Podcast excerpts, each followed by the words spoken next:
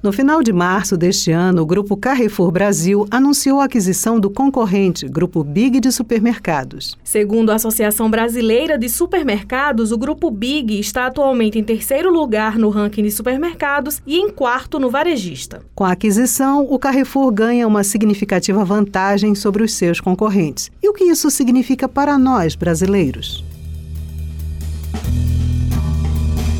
Olá, eu sou Ivina Souto. E eu sou Beth Menezes. Começa agora o Redação Tabajara, seu podcast que vai muito além da notícia. Você confere aqui em uma abordagem diferente os principais assuntos do momento. Este é um conteúdo da empresa paraibana de comunicação gerado exclusivamente para as plataformas digitais.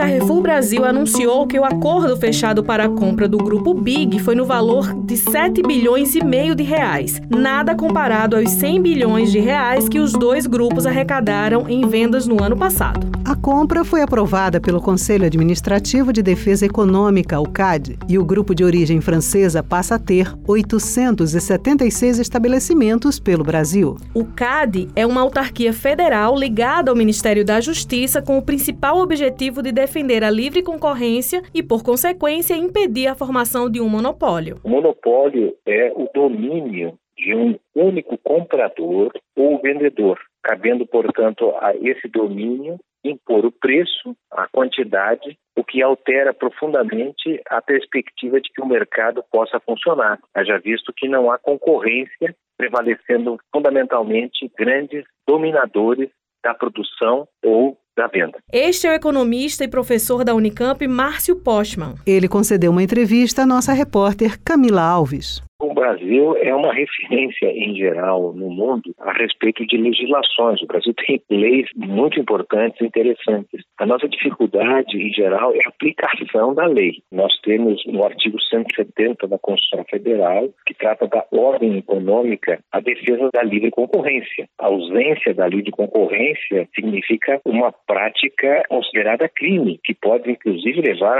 à prisão de dois a cinco anos, pois se trata do abuso do poder econômico. Nós temos, inclusive, o CAD, caberia ele a fiscalizar, não é? a autorizar, inclusive, essa, essa fusão, né? a junção de, de dois grupos num só, porque possivelmente ele implica resultados não favoráveis à economia popular, aos consumidores. Esse grande comércio varejista está comprovado em várias investigações e estudos que a concentração em um determinado local de grandes compras termina enfraquecendo, quando não até destruindo o pequeno pequeno comércio, que é justamente aquele que atende quando o consumidor volta da sua casa, do trabalho, ele passa no pequeno comércio próximo da sua casa para compras do cotidiano. Quando passamos a ter a presença, o domínio de grandes grupos, grandes centros de, de, de consumo, se troca, na verdade, a, a, pequena compra do cotidiano por compras semanais, mensais, e isso vai inviabilizando a concorrência e a, o pequeno varejo.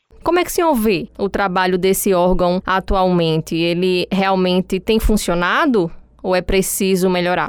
Nós não temos no Brasil uma atuação muito forte em relação ao poder de grandes empresas. Né? Nós somos, de certa maneira, já uma economia com forte presença, com sentido do monopólio. Os ingleses, inclusive, desde a segunda metade do século passado, identificam que há um monopólio quando um terço do domínio é feito por grandes grupos.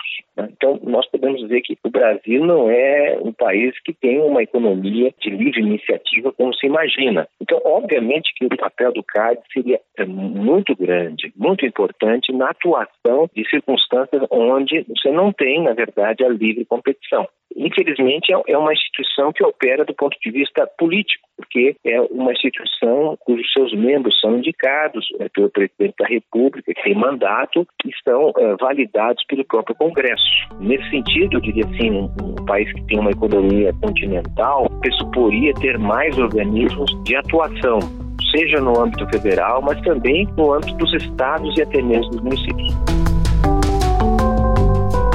Quais são as consequências gerais, então, de um monopólio econômico dessa natureza para a economia de um país e para os pequenos empresários também que acabam tendo que passar por uma concorrência desleal, não é? E o consumidor também ao absorver esses preços que algumas vezes acabam sendo combinados, é isso? Sim, a concentração, o poder de mercado em grandes empresas que podem, portanto, é, definir o quanto produzir, como produzir e o preço final dessa produção, ela, de certa maneira, subverte a ideia que se tem de que o consumidor ele seria, na verdade, o principal ator de uma economia de mercado.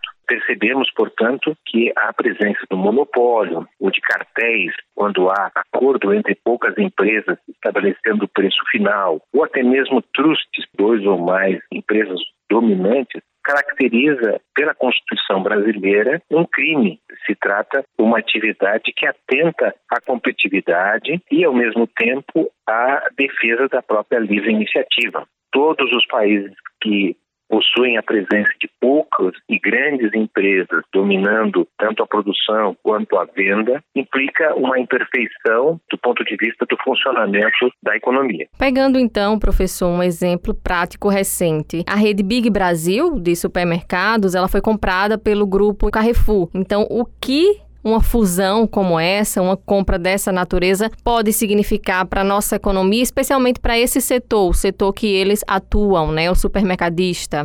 O que nós temos agora é uma compra de uma rede que está entre as primeiras, a primeira em faturamento nesse comércio, e que, de certa forma, então, o consumidor não terá alternativas como talvez vinha tendo anteriormente, em relação ao exercício do seu poder de compra. Estava submetido a uma rede que tem importância no Brasil e não é grupo nacional, com presença eh, em praticamente quase todas as regiões do nosso país. Eh, isso altera, obviamente, as possibilidades da livre competição e, obviamente, fica exposto a definição de preços, basicamente, a uma grande dominância em parte dessa, desse grande grupo econômico.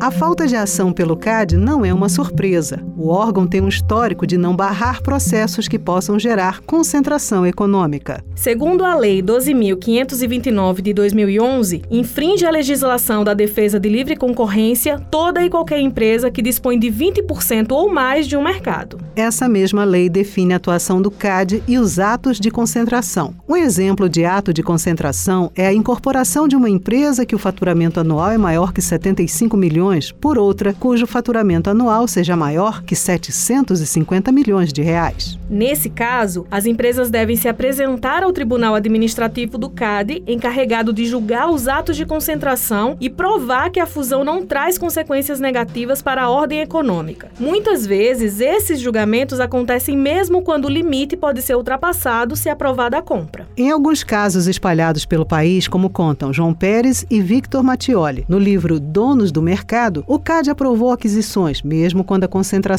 da empresa compradora já ultrapassava os 20% na região antes da compra. Quando uma empresa ela monopoliza o mercado, a primeira coisa que ela faz é tentar destruir as condições de competição efetiva daí por diante.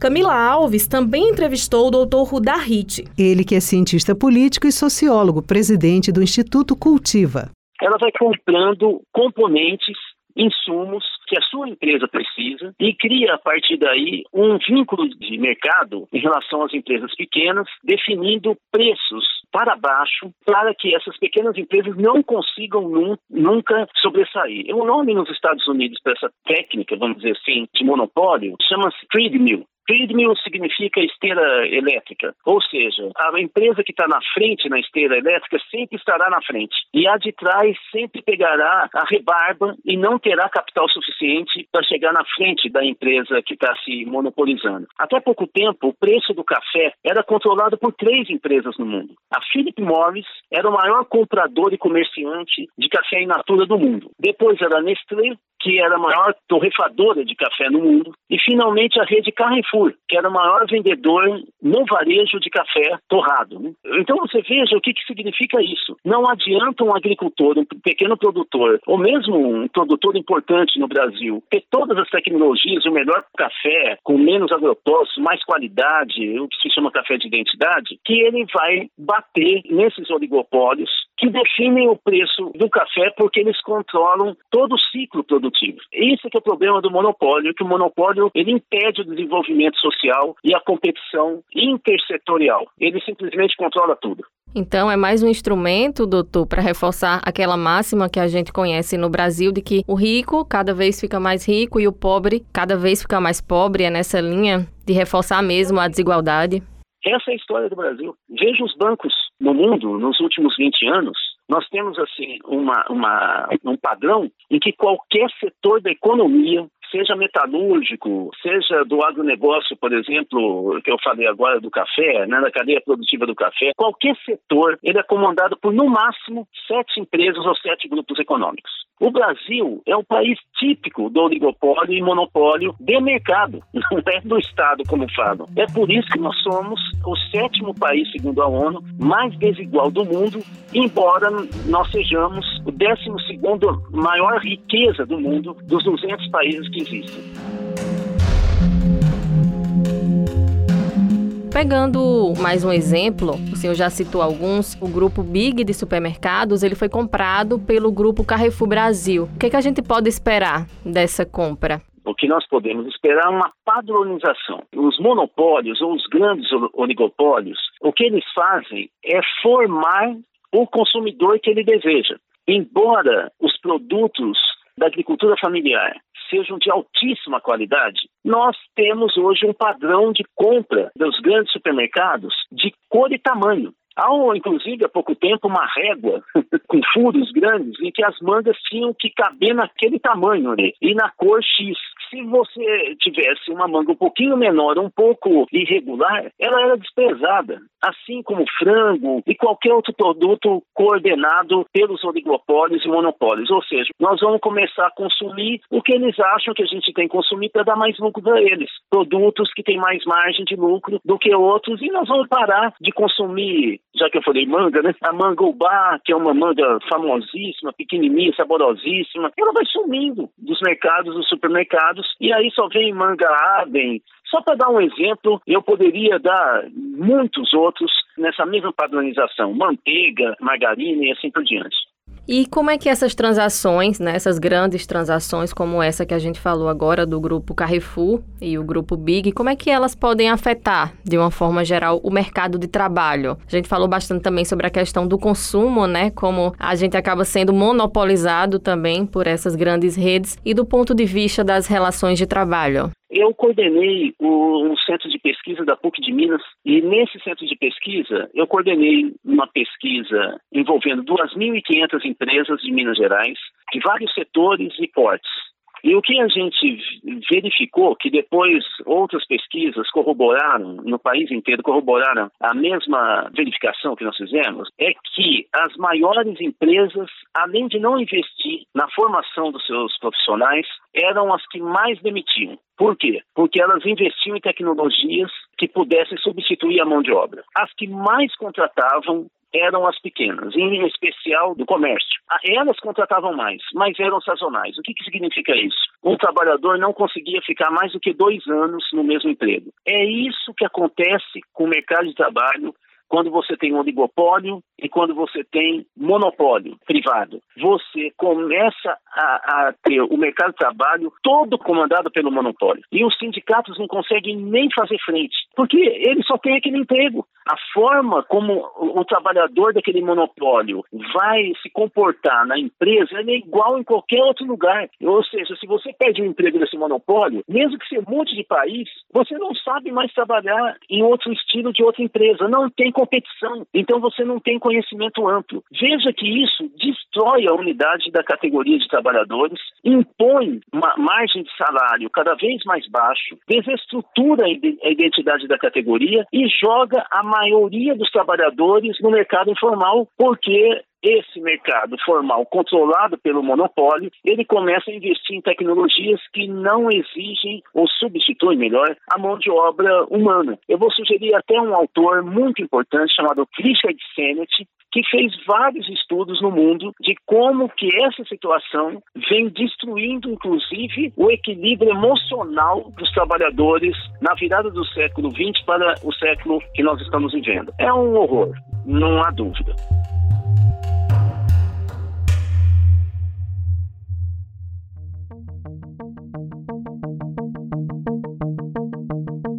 Na pandemia, os supermercados foram classificados como serviço essencial. No começo, sofreram ajustes, mas hoje, tirando o uso obrigatório de EPIs e o aferimento da temperatura ao entrar, esses estabelecimentos funcionam a todo vapor. O setor também não teve redução de horários, o que teoricamente nos leva a um cenário onde não se explica a redução de funcionários. Ainda assim, muitos desses profissionais perderam seus empregos e amargam o desemprego num período de pandemia. A repórter Tamires Máximo conversou com Maria José, ela que ocupou o posto de encarregada durante muitos anos de sua vida profissional.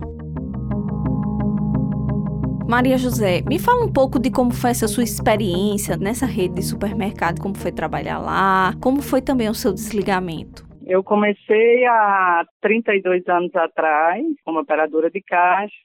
Por alguns anos trabalhei em recebimento de mercadoria.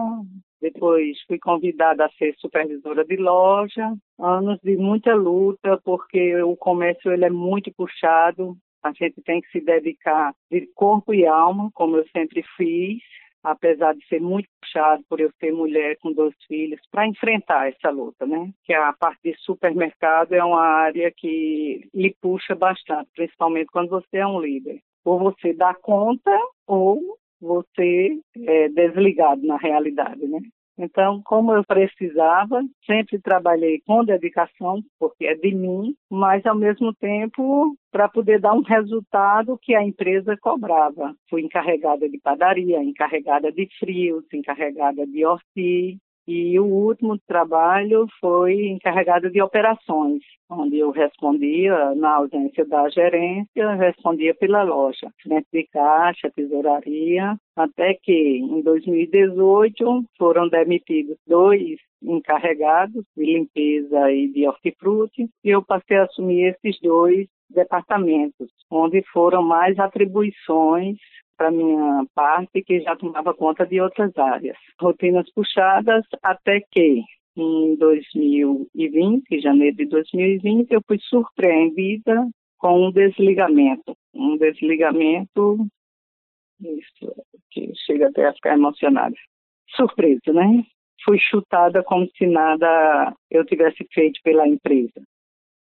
A livre concorrência é um princípio constitucional, previsto no artigo 160, inciso 4 da Constituição Federal, que tem como pressuposto a justa concorrência e não restrita ou limitada apenas aos agentes econômicos com maior poder de mercado. Nesse sentido, vale lembrar que as atribuições do CAD estão previstas na Lei de número 8884 de 94. Ele tem a finalidade de orientar, fiscalizar, prevenir e apurar abusos de poder econômico exercendo o papel tutelador da prevenção e da repressão a tais abusos, baseada na liberdade de iniciativa e livre concorrência.